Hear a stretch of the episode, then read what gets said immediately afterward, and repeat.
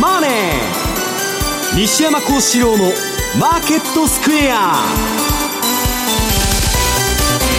こんにちは西山孝四郎と。こんにちはマネースクエアの津田隆光と。こんにちはアシスタントの若林理香です。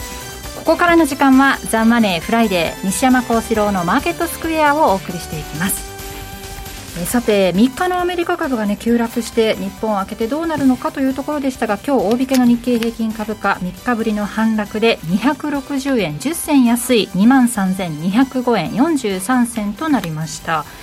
西山さん、結構アメリカは、アメリカに、ね、一時期1000ドル下げて、800ドル安い割には、まあ、しっかりしてるというかですね、なんかまあ、動かなくなっちゃったのかなという感じなんですけど。えーまああのー、もうちょっとやばいということを言われてて、はい、あの私もツイッターにいろいろ上げてるんですけどね、はい、あのー、今の成長株投資ですね、あのグロース株のファンドからね、8月に大量の資金が抜けたとか発表されたり、うん、あと一番、まあ、我々の,、まあ、あのミーティングとかで話題になってるのが、はい、ロビンフッド、ロビンフッドに SEC が調査に入ったと。でこれねいろんな証券会社の人が私のところにも電話してくるんですけど、うん、まああの顧客データを、まあ、一般になんか発表してやってたと前から。でそのロビントラックっつってね大学生が作ったサイトでまあお客の手口から何から全部見えてると、でそれがねまあ利益の相反になるということでまあかなりあの問題になっててこんなんやってもいいのかと。でもう一つは彼らが持ってる流動性ですね、えー、ロビンフッド1社で今、まあ、多いと25%ぐらいは、えー、出来高の25%がロビンフッドの、まあ、給付金バブルのね、えー、トレードの商いだと。で、それも、1株以下でも買えたりね。で、そういう玉空をまとめて、ダークプール中、ファンドに全部、あの、そういうリクイディティのフローを提供するんです。はい、取引所に流さない。ダークプールっつって、その、施設取引所ファンドがやってる。そっちの方で処理するんですよ。でそこでね、まあ、あの、前から言われてるのはフロントランニング。顧客の注文来る前に自分が買って、その後に顧客の大量注文ぶつけて、はい、儲かりますよね。まあそういうこともやっとんじゃないかとか、いろんなことが言われてるんですけど、今度の SEC の調査ではそこは問題にならないと。なぜならどこの会社もやってるから、それ。だからまあ、あの、そういうね、ことが正し言われて、で、そのちょっとロビンフッダーの間にも動揺が起こってですね、えー、で、まあ、あのー、ナスダックというかハイテクのとこが、もう理屈では説明できないようなね、まあ後で説明しますけど、まあ株価まで行っちゃって、もうバリエーション的に高すぎると。はいで、高すぎるんで、今度はあのバリュー株買おうって言ってるんですけど、こっちも高いんですよ、何買っても高いのと、結局、だから割高なものは長期投資はしないと、で短期投資でみんなやっとったんですけど、まあ、これだけ大陰線が入っちゃうとね、今後、経済データが本当に上がってこないと、もう実体経済は全然ダメなのに、ワニの口みたいに株だけ上がってるわけですから、まあ、それの修正が入ってもおかしくないなというふうに言われてるということですね。ップルなんて8%下げても、なんか年初からの上げ考えると、なんか小さく感じてしまいますよね。うん、ねそれ小さく感じるんだけど、えー、ロビン・フッダーっていうのはね、えー、1人当たりの客単価50万なんですよ。これはね、小口投資家って言ってバカにされとるんですけど、日本のね、そこらの業者のその、ネットでやってる FX とか証券会社の一人当たり単価より高い。で、それがね、えっと、ストックオプションを結構利用するんですよ。で、昨日あたり、えー、の下げを食らうと、あの、例えばね、テスラとか、アップルとかのストックオプションのアットザマネーとか、まあ、今の値段に近いのやってると、8割、9割損しちゃうんですよ。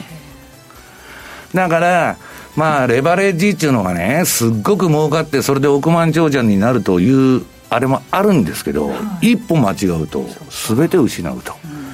だから、まあ、その、損失っていうのは私はいつでも言うんですけど、あらかじめね、予定された損失でないとダメだと。で、それはびっくらこいたっつって、大やけどしたっつって、わーわーやっとるわけですけど、はい、まあそういうね、えー、稲子か砂漠飛びバッタか知りませんけど、そういう投資家のですね、ちちょっとあの、伝統に近づきすぎて焼け焦げちゃったという現象が昨日の下げだったんじゃないかなという気がするんですけど。はいこの後もちょっと詳しく伺うと思うんですが津田さん、為替の方はどうでしょう？アメリカのその下げを受けて動き目立ったそうですね。特にあの株価とその親和性の高かったオセアニア通貨、えーはい、5ドル円ニュージーランドドル円。まあ、この辺りがちょっと、まあ、この辺はまあ調整という、修正という感じでいいと思うんですけど、うんはい、まあ、この株の下げっていうのでですねテクテクノロジー業界のビリオネアのトップ10今日のブルームバーグ出てましたけど、はい、440億ドル目減りしたと昨日の下げで、まあ、こんな、ねあのまあ、今までがちょっと上げすぎというのも当然ありますけど、はい、まあ、これをもってあの調整なのか転換なのかもしくは、まあ、ヘルシーとは言いませんけどコレクション。だからもう貧富の差のね象徴みたいなもんで上位10%の収入の人がねアメリカの株の85%を支配してるわけですから、で富も1%が半分持っとる国ですから、はい、まあ、そこら辺がどうなんかいという話だと思うんですけどね。はいその為替についてこの後では津田さん伺っていこうと思います。えさあ、この番組 YouTube でも同時配信しております。資料も合わせてご覧いただけます。動画については番組ホームページをご覧ください。そして投資についての質問なども随時受付中です。ホームページのコメント欄からお願いします。ザ・マネーはリスナーの皆さんの投資を応援していきます。この後4時までお付き合いください。この番組はマネースクエアの提供でお送りします。お聞きの放送は、ラジオ日経です。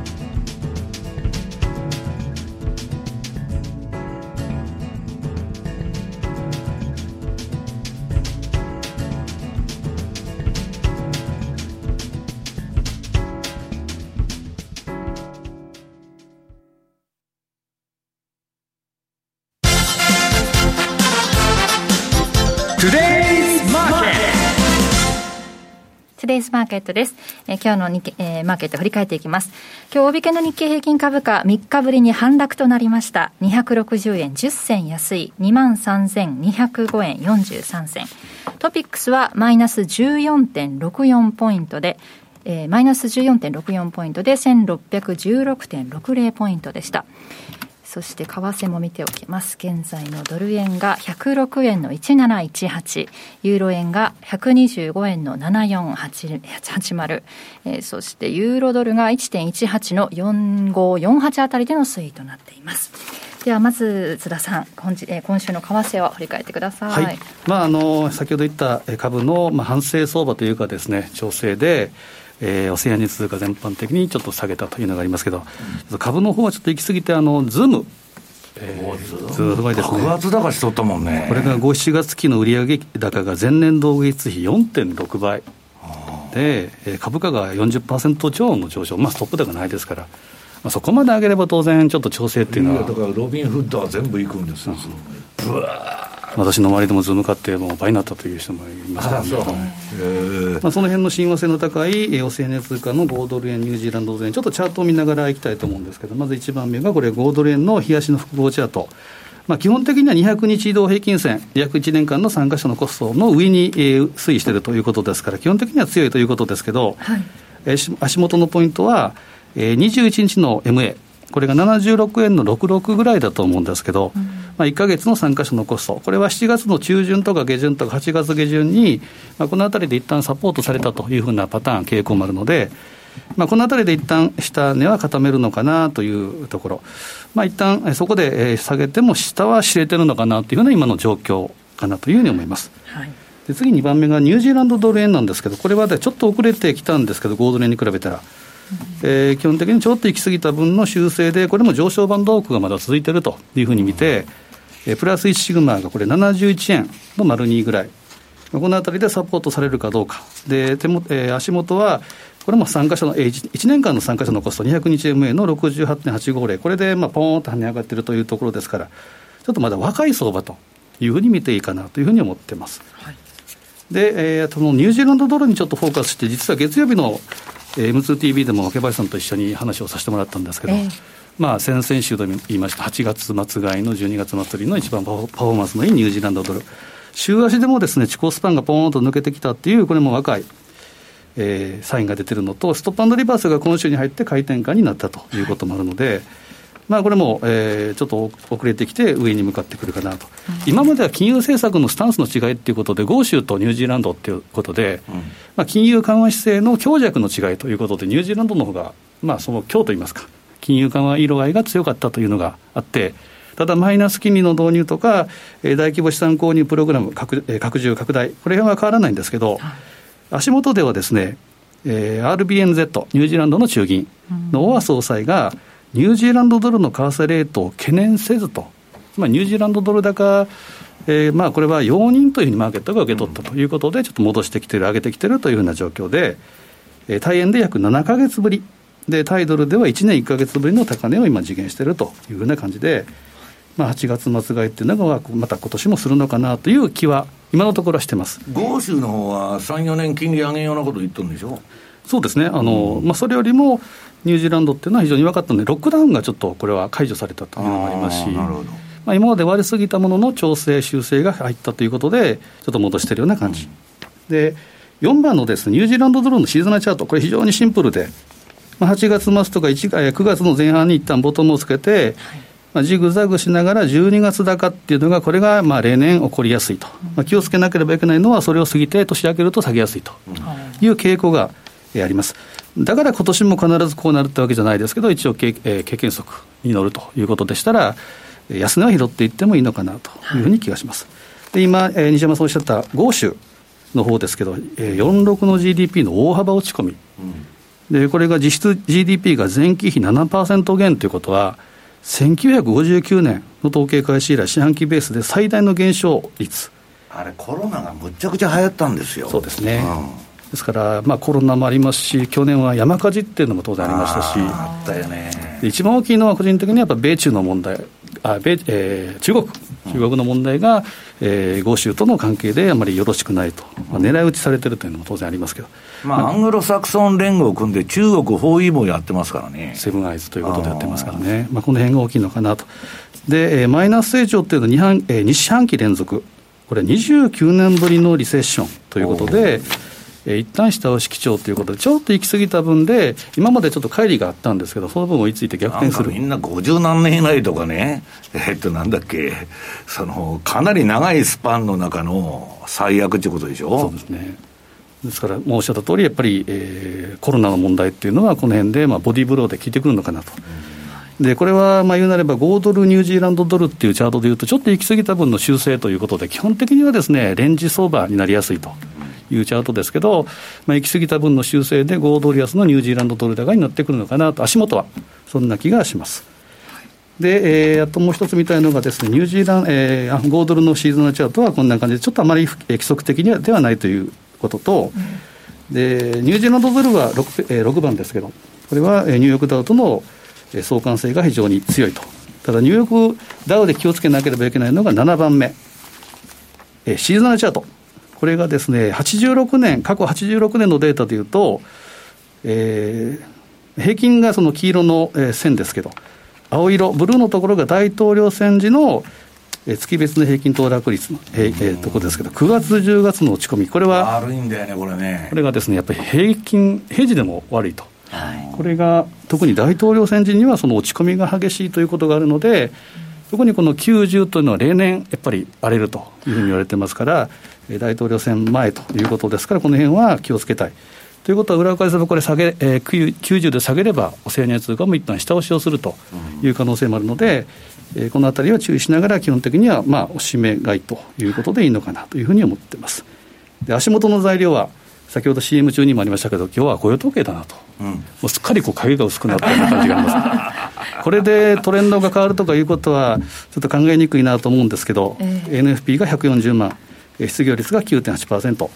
で同じ今日の9時半、夜の9時半ですけど、カナダの雇用統計もあるということですから、まあ、上下にちょっとぶれるぐらい程度かなと、もうほぼ材料にはなってないというふうに見ていいのかなというふうに思います。で来週月曜日がレーバーデーということですから、3連休前の調整、はい。まあ、この辺ぐらいを気をつけながらですね、ちょっとまあ雇用統計にもちらっと調子、えー、見ていただければというふうに思いますね。はい、ちらっと。どういう予想になってるの？まあ失業率の方がちょっと注目かな、9.8。僕もあの失業率だけ注目してるんですけどね、うん、これ言うと怒られちゃうんですけど、もう言うな言うなと。アメリカのね、労働者の人口って、まあ3億アメリカの人口の中でね、働いてる人、労働者って、若林さん、何人いるか分かります？1億人、1億 ,1 億6000万人が労働者なんですよ。ええね、非農業部門で5万人失業しておろうが、30万人失業しておろうが、100万人失業しておろうが、1億6000万人が分母なんですよ。はい。なん大したことみあのもうなんなん何の差があるんですかと、失業率はね、はい、すごく重要ですよ、ええ、非農業者部門なんてどうでもいいんじゃねえかと。いう気は私は前からしとるんですけど、やっぱりね、人間の洗脳とか吸い込みっていうのはすごくて、はい、それで大騒ぎするわけですよ、30万人だ、15万人だと。何が違うんですかと。いうことだと思うんですけど、まあ、それはそれでね、まあ、相場は私は、まあ、あの、えー、ポジションはテクニカルに従順でやるんで、まあ、どうでもいいんですけど、はい、まあ、いつでも乱高下しやすいんでね、まあ、あんまり短期トレード調子に乗ってやってると、行ってこいみたいなのが多いんで、まあ、雇用統計きあの、本当にいつでも言うんですけど、雇用統計が重要ならば、え。いや、重要な数字が出たとしたら、次の週も次の週も聞いてくるんですよ、相場に。はい、だから、結果見てから乗ったらいいっつうんですけど、なんかその前から参戦しちゃって。前からおっしゃるのが、火曜日ぐらいから乗っかってもいいんじゃないかそうそうそう、翌週の火曜日ぐらいでも、まだその雇用統計の結果を受けた方向性が続いとれば、えー、それに乗っていったらいいと私は言ってるんですけどね。その予想外の結果だったとしても、今日大きく動くということは、あまりなさそうかなと。いや、もう全くないっていうか、トランプも焦ってて、えー、こんな失業率じゃ、俺は勝てねえとか言って、わーわー言っとるんですよ、トランプさんとしては祈るような気持ちですよね。だから出てもですね、初動であんまりわたわたするんじゃなくて、はい、おっしゃった通り、やっぱ火曜日、水曜日見て、そっちの流れに乗ると、連休明けあのいいと思いますけどね。はいどんな結果になるんでしょうか。そしてあのマネースクエアからお知らせがあるんですよね、はい、さん。えー、8月27日にスタートした、ええー、ものでですね。トラリピレンジマップというのがあって、はい。まあ、我々やっぱテクニカルチャートからこのレンジコアレンジっていうのを探し出していこうというのがあるんですけど、まあ、初めて参加されるって方がですね、なかなかどこで仕掛けたらいいか分かりにくいというのがあるので、うん、えー、当社の中にトラリピレンジマップというところをクリックいただくと、通貨ペアで、えー、売り買い、まあ、どちらか、えー、見ていただくと、要はホットレンジ、この辺が人気があるというところをですね、見ていただければいいかなというふうに思うので、うん、ぜひご覧いただければというふうに思いますね。はいどこで仕掛けてどこでまあ、設けられてるかっていうのをこう、まあ、一番その商いがその分厚いというか、この辺で動くだろうっていうふうなことの、まあ、推グラフといいますか、はい、まあ、一目で分かるというところですから。はい。まあ、視覚で、えー、見ていただければ。すぐね、今度の M2TV で、前からお宅の山本さんに言われてんで、ちょっとね、レンジの話をしようと思ってるんですけどね、えー、はい、このあたり、またホームページで詳しく載っておりますので、ぜひチェックしてみてください。そして西山さんからは、冒頭でもありましたが、株価急落で、ロビン・フッターが大やけどというテーマで、ここはお話しいただけるんですね、はい、もうね、日米ともにですよ、特にアメリカ、まあ、何のためにの給付金なのかというね、話になってて、はい、コロナで給付で失業してね、えー、連邦政府と州から給付金もらってる方が収入が多いっていう人がかなり増えてるわけですよ。で、コロナで家の中におれという話で、だ相場でもしょうがと。で、挙句の果て競馬だだとかね、まあ日本でも、そういう口座もむちゃくちゃ増えてる聞いたらびっくりするほど増えてる。で、まあ家におっても暇だから給付金はまあ来てるし、で、それでまあ、あの、一発やったれというね、えー、社交心に煽られて、まあそういう人が増えてるんですよ。それはいいんですけど、まあ私の記憶の中でもね、うんと、日本株でいうと NTT 株ブーム。知らないでしょ、若林さん。はい、NTT 上場の時の熱気っつったらもう、みんな NTT 買う買うと。もう申し込んで当たらんかったとかね、もう大騒ぎですよ。当たれば上がるみたいな感じ。そう。あれが日本の今に至るまで、個人株、あの、投資家の株式ブームのピーク。まあ、二度とないっていうくらいのピークだったんです。で、ここに来てね、まあ日本も3割が、えー、市場の個人投資家の売買だと。で、えー、っと、アメリカの方はですね、先ほど言いましたように、ロビンフッド1社だけで25%ぐらいあって、でもっと大手のね、シャール、チャールズ・シュワブだとか、イートレードとかね、アメリトレードとか、そんなん入れると、もうネット証券が相当な力持ってるんですよ、個人の。もう、機関投資家とか、あの、ファンドなんてぶっ飛んじゃうくらいの、あの、砂漠飛びバッタの大群が来るわけですよ。まあ、上がるから買う、買うから上がると。な、ファンダメンタルとか業績なんかどうでもいいと。明日上がる銘柄を言うてくれと。で、明日上がる銘柄言うてくれって、そんなん聞きよらへんのですよ。湧いとる銘柄見て、出来高わーっと上がって値段上がって乗るだけだから。でそういうね、まああのー、私はね、よく銘柄に惚れるなっていうわけですよ。銘柄に忠誠心を尽くすと、ダメなのに切れないと。損切りできなくなる。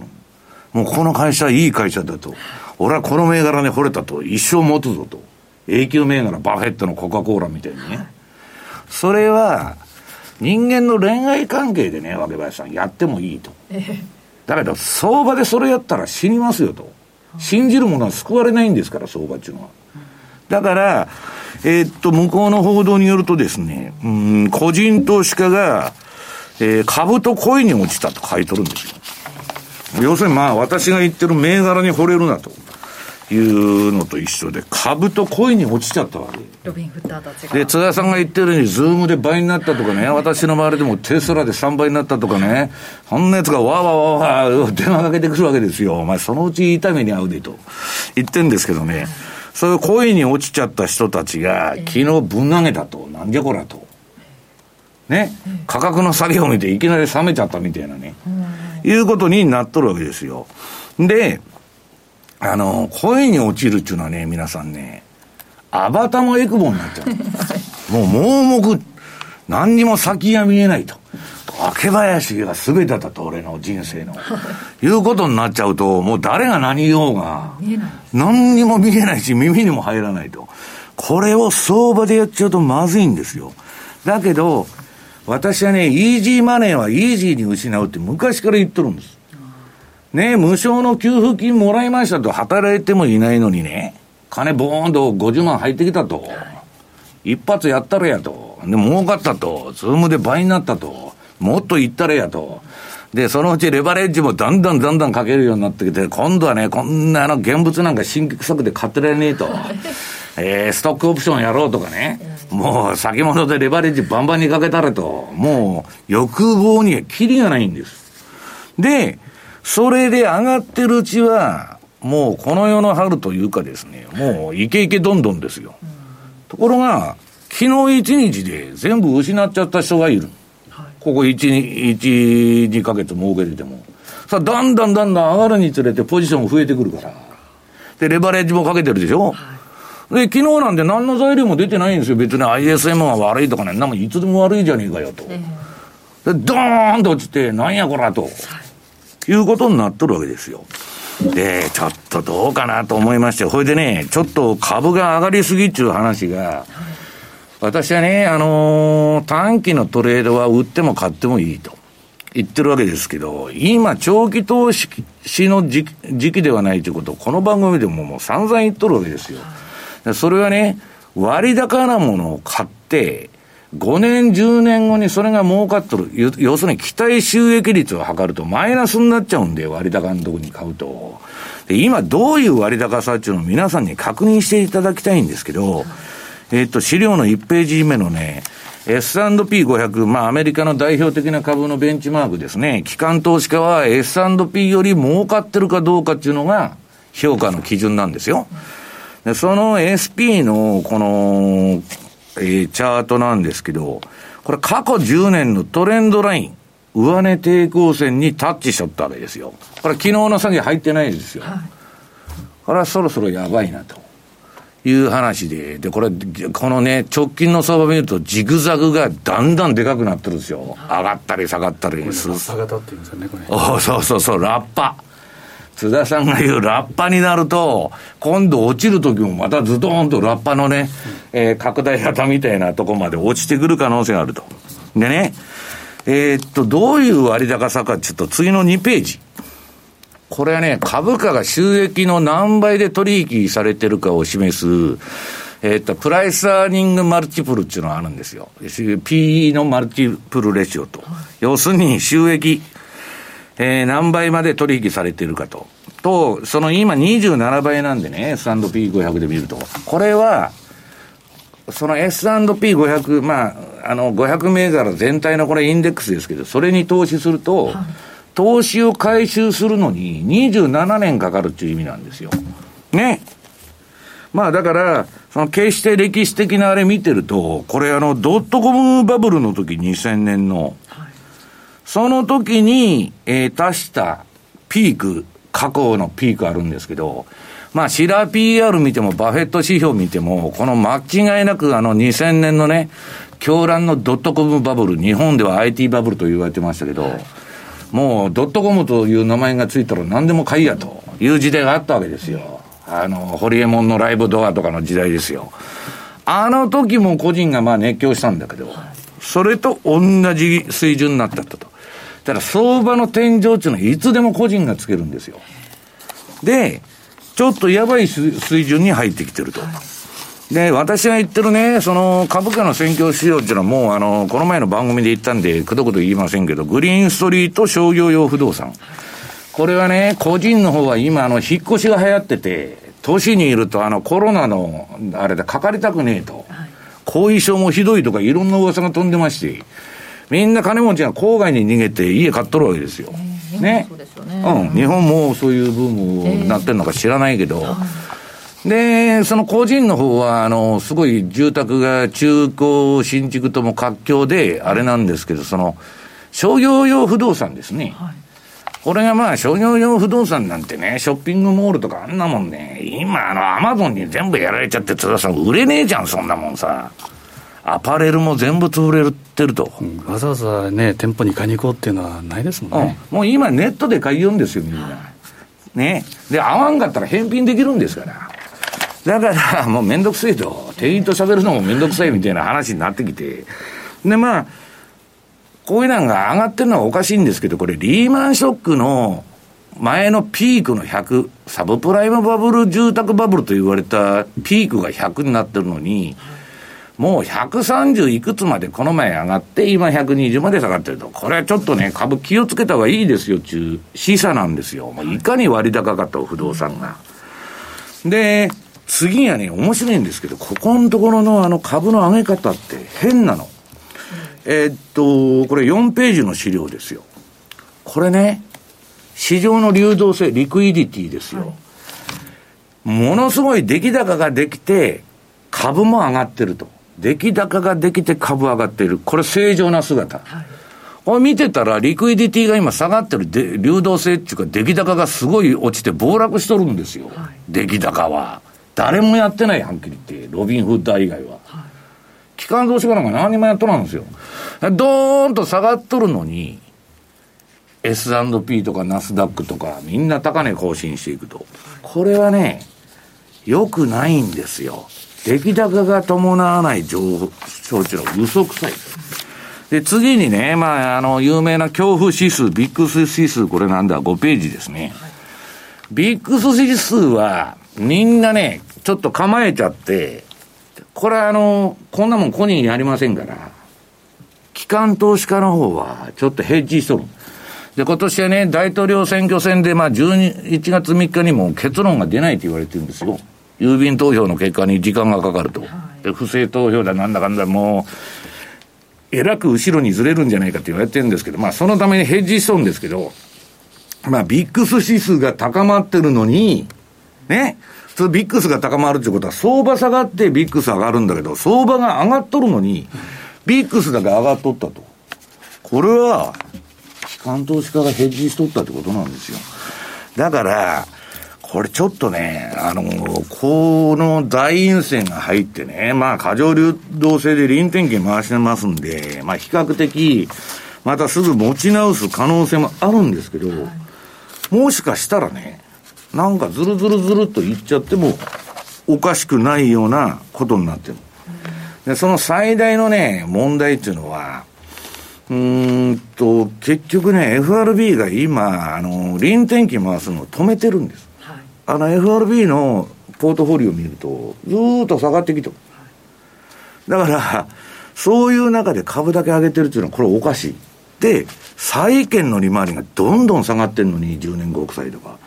ナスダックだけ上げとるとかね。これは、健全でない株式市場の姿になってるということなんです。で、FRB はまあ金をばらまいて結局儲かったのは誰かっつったらね、ロビン・フッダーもあだ花なんです。あだ花っていうのは皆さんどういうことかわかりますか？花は咲くんだけどね、わけばえさん。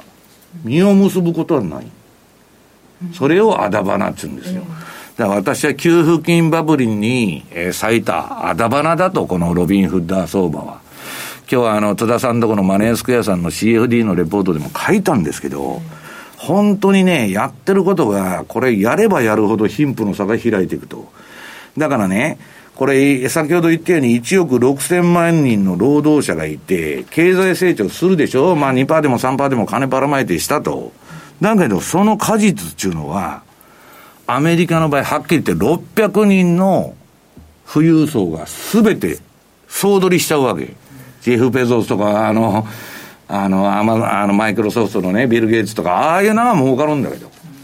一般人は全部、で、マイクロソフトかね、マイクロソフトのビル・ゲイツとか、テスラのイーロン・マスクみたいに、俺も金持ちになりたいという人が、あの、ロビン・フッダーに入ってきて、俺らも株買わな金持ちになれんと。言って入ってくんだけど、昨日みたいな下げやると、一日焼け焦げちゃうと。いうことでね、皆さんやっぱ相場っていうのは、えー、いつまでも上がるもんじゃないと。いうことで、常に右肩上がりみたいな話をみんなするんですけど、右肩上がりの途中下げがあると、それで全部吹っ飛んじゃうと、レバレッジかけてると。いうことにやっぱ注意しないとダメだなというふうに思ってるんですけど。そのタイミングで儲けてる人ほど、ちょっと将来的にみたいな。さん、アバタもエクボになったらダメなんですよ。銘柄に惚れたら皆さんダメだと。はいダメだったら切ると、ストップを入れないとダメと、い、うことでございます。以上、トゥデイズマーケットでした。はい、マネースクエア。こんなのが欲しかったをお客様の手に。創業から長期運用としての FX をお勧めしているマネースクエアでは、他社とは違ったユニークな機能とサービスでお客様をお迎えしています。特許取得のオリジナル注文、時間を資産に変えるテクノロジートラリピは、リピート機能による長期運用に向いた発注管理ツールで、お取引にかかる負担軽減を実現。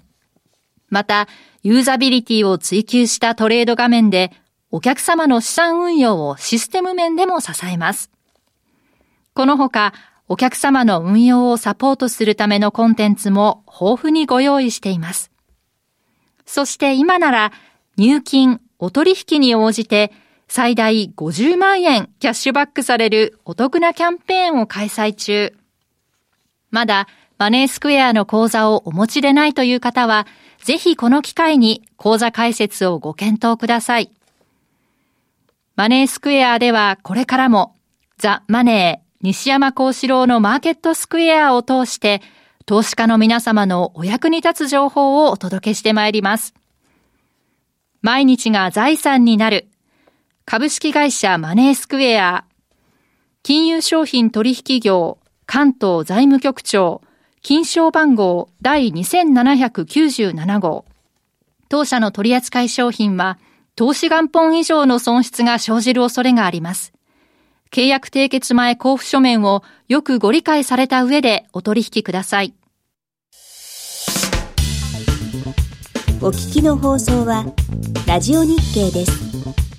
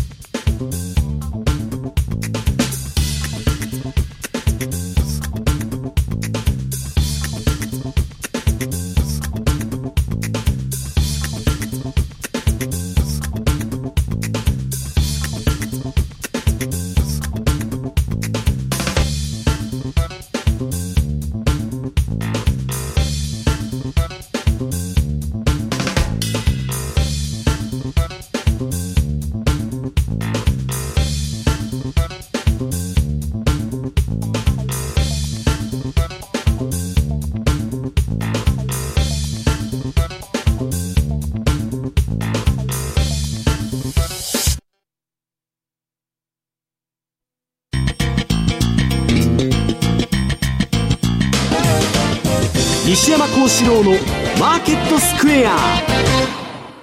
さて、このコーナーではマーケットの見方について西山さんにいろいろな角度で教えていただきます。今日のテーマ、為替市場の現状分析です。はい、まあ、為替はね、ちょっとまあ、いろいろ言うことはあるんですけど、その前にもう一個やっとくとね、あの、トランプが、今すごい巻き返しとると。えー、もうあの、軍産複合体がメディア全部抑えてますんで、もう、バイデンの勝ちや勝ちやと。で、わーわーわーわー言っとるんですけど、私はそんなもんね、えー、あの大草原の小さな家のアメリカ人が、バイデンなんかに投票するわけがないと言っとるわけです。で、黒人の25%ぐらいもね、聞いてると、私は黒人の友達もおるんですよ。あんなでもやめてほしいと。で、トランプの仕事を評価してると。ね、黒人は全部テクに回ってんじゃないんですよ、トランプの。で、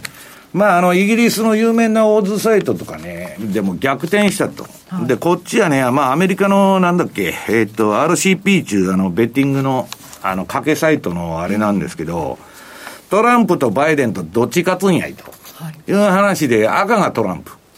で、青がバイデンだったんですけど、これ見てるとね、もう、6月頃からもう、バイデン、バイデンと、いうことで来たんだけど、今、ほぼ互角に並んどるわけです。五分五分のガップル四つに土俵の真ん中で組んどると。いうことでね、これ私はね、あのー、どっちが勝つか選挙っていうのは水物でわからないけど、あのー、一つ言えることはね、民主党のバイデン政権っていうのは生まれたら、ものすごい不寛容な社会が襲ってくると。何したらダメ、あれしたらダメ。ね。えー、黒人のね、えー、生きる権利を守りましょうと。はい、それは誰も反対できないじゃないですか、そんなこと言われたら。で、やっとることはね、放火略奪暴動ですよ。で、CNN にね、その首謀者が出てきて、俺はマルクス主義者だと、わーわー言っとんだけど、マルクスはそんなこと何も言ってねえと。で、まあ、そういうね、左翼的な仮面をかぶって言ってんで、トランプがね、こんな運動は支持しないと、こんなもんはクズがやっとるんだと言っとんですけどね。まあ、それはね、その人によって意見は違うだろうと。だけど、その、やっとる運動がね、汚い。トランプ落選運動のためにやってるって CNN で答えとるんですよ、その BN、BLM の首首謀者は。ね。で、アルバイトで動員かけて、暴れてくれと、お前ら。で、わーわーわーやっとんだけど、最初はそれが聞いてバイデンの人気が高まってた。はいね、黒人の生きる権利を守ると誰も反論できないでしょ？だけどやっとることはむちゃくちゃじゃないですか。で、やればやるほど今トランプの支持が上がっていくというね、アメリカ人もね、マニピュレートされたアホばっかじゃないってことなんですよ。で、それをまた表に出て言うと、私トランプ支持ですと。はい、で、あの BLM みたいな暴動に反対ですって言うとね、お前黒人の人権を無視してるのかっていうやつが湧いてくるわけですよ。はいだから黙っとるだけで。隠れトランプ。隠れトランプ。いざ投票になったら、大草原の小さな家のね、アメリカの建国の理念に基づいた米国人っていうのは、私はトランプに、えー、投票するんじゃないかと。で、そうじゃないと、その今言ったような正義を振りかざして、何するな、あれするなと、ものすごい不寛容な社会になっちゃうと。で、私は比較感の問題だけど、トランプは何言っても許されるわけですよ。ね。むちゃくちゃ言っとってもクビにならないと。はい、安倍さんだったら一日でクビになっちゃう、あんな発言してたら。で、それが、その、寛容さを持ったね、トランプ的なるものであってもプロレス的な。はい、そっちの社会の私はマシだと思ってるんですよ。そのものも言えないと。で、かってね、第二次世界大戦に日本が行ったのも、そのもの、ものが言えない世界の中で生きよったわけですよ、全部。空気で。だからね、そういう不健全な社会が襲ってくるんじゃないかと思ってるんですけど、まあ、為替の方はね。はい、あと2、3分ほどで。あ、はい、はい。えっと、なんだっけ、これどこ行っちゃったんだ、資料ユーロがちょっと。あのね、今ね、ユーロがこの前トレンドが出るかと思ったんだけど、はい、1日で終わっちゃって、またレンジっぽい動きになってると。うん、で、これもうね、標準偏差と ADX の動き見ると、まあ標準偏差はまあ調整十分なんですけど、まあちょっと今のところ方向性があの失われとるという膠着相場にまたなっちゃってるわけですね。で、まあ、えー、次、えー、っと、順に流してもらえますか、ユーロ円。8ページですね。はい。これももう完全な標準偏差と ADX の動き見てると、調整的な動きになってるなと。はい、で、ドルスイスフラン。はい、これもまあ調整だろうと。うん、で、次ドル円。これはもっと典型的な調整相場。はい、もうだらーっとした一番トレンドが出ないね。えー、まあ私は戻りが叩いといたらいいと思ってるんですけど、で、ポンドドル。で、ポンド円。まあどれも同じようなもんですわ。だから、えー、っと、まあまあ、あと、なんだっけ、えー、5ドルと、順番にちょっとパッパッパッと流してもらえますか。メキシコ円まで。これ、まあ、どれも調整相場なんですよ。はい、だから、まあ、とりあえずね、次のトレンドまた待って、まあ、あの、そこで乗って、ダメだったら損切りというパターンしかないんですけど、はい、ちょっとやっぱり動きが変わってきたのはね、次の資料の16ページ。これ、ドルがね、2年ぶりの安値と。えーで、4ヶ月連続月足で下落したと。これはね、ちょっと相場付きが変わってきたぞと。で、えー、17ページの資料、ドルインデックスの先物を見てもらいますと、これも今調整相場ですんで、はい、えー、次の大きなトレンドを待つしかないんですけど、私はそれドル安で来ると、はい、来るというふうに見とるんですね。だからまあ、えー、っと、ドルインデックスついでに言っとくと、その19ページの資料ですね。これはドルインデックスが100を超えない限り、はい、中長期の、えー、なんだ、ドル安傾向っていうのはね、私は変わらないだろうということなんです。で、23ページ。ちょっと資料飛んじゃって23ページですね。これね、もう債券市場も今当局がコントロールしとるんですよ。はいで、金利上がらないように、いざとなったらイールド株コントロール入れて、長期金利も上がらないようにすると。うん、そうするとね、どういう世の中が来るかっつうと、もうどんどんどんどん給付金ばらまいて、うん、えー、金融緩和やりまくって、QE バンバン続けて、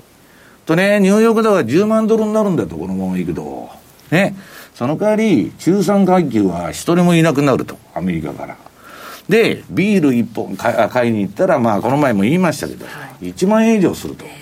いう世の中になりますと。だからすべて債券市場をこれから借金しなきゃいけないわけですから、アメリカは。バンバン国債発行して、それをね、えー、全部中央銀行が引き受けると。それやって、えー、相場を価格コントロール、人為的に、えー、やると、最後はドルのとこがおかしくなると、為替相場がね、はい、米ドルが下がるんじゃないかっていうのは、まあ、これ、マーク・ファーバーさんが言っとるんですけど、私もそういうことになるんじゃないかと。で、この今年の途中から始まったドル安がね、その最初の、津田さんさっき相場若いって言っとったけど、そういう動きなんじゃないかなというふうに思ってます。以上、FX マーケットスクエアでした。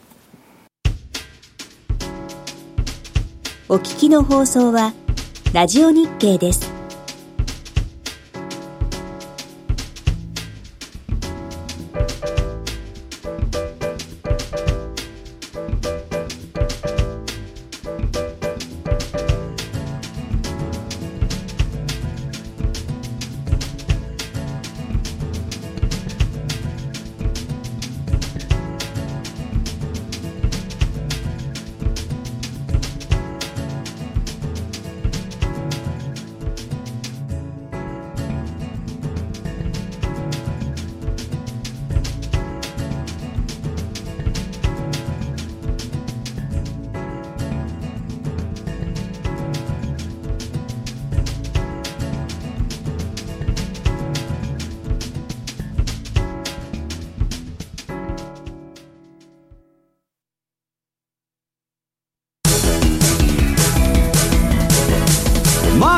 投資戦略。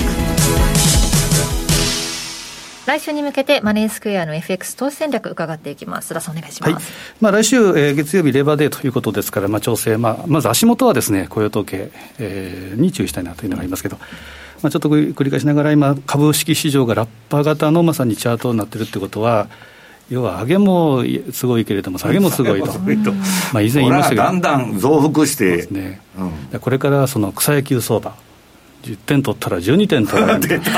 わかるそれうまい表現だねこれはね乱打戦になってくるそうですこれはちょっとこの辺は気をつけた方がいいなと思うんですが、はい、ただその中で、えー、先週のまさに金曜日は安倍首相の辞任ということで大きく円高になりましたけど、うん、えー、政局相場うんぬんと言ったけど、まあ、菅さんのほぼ出来レース勝ちの出来レースもう菅のミクスとか言ってるじゃん。そうですね、まあ、ほぼほぼということでドル円のチャートを見ていくとですねえー、大きな陰線があったのが先週の金曜日、それからはじわじわ上げてきてますけど、これは、えー、基本的に105から107ぐらいのレンジ相場になるんじゃないかなと。はい、で来週でいうところの、えー、ECB とか、あとは、えー、その次の週の FMC とかいうのがありますけど、まあ、基本的にはですね、えー、政局での大きな動きっていうのはちょっと考えにくいなとえー、だらだらというふうな動きで、そうですね、まあ、1年間の暫定政権なのかどうか、まあ、やりたいことはできるとは思いますけど、なかなかその相場には反映しにくいなというのがあります。黒田さんが変わったら、ちょっと変わるかも、ね、これは大きいと思いますね。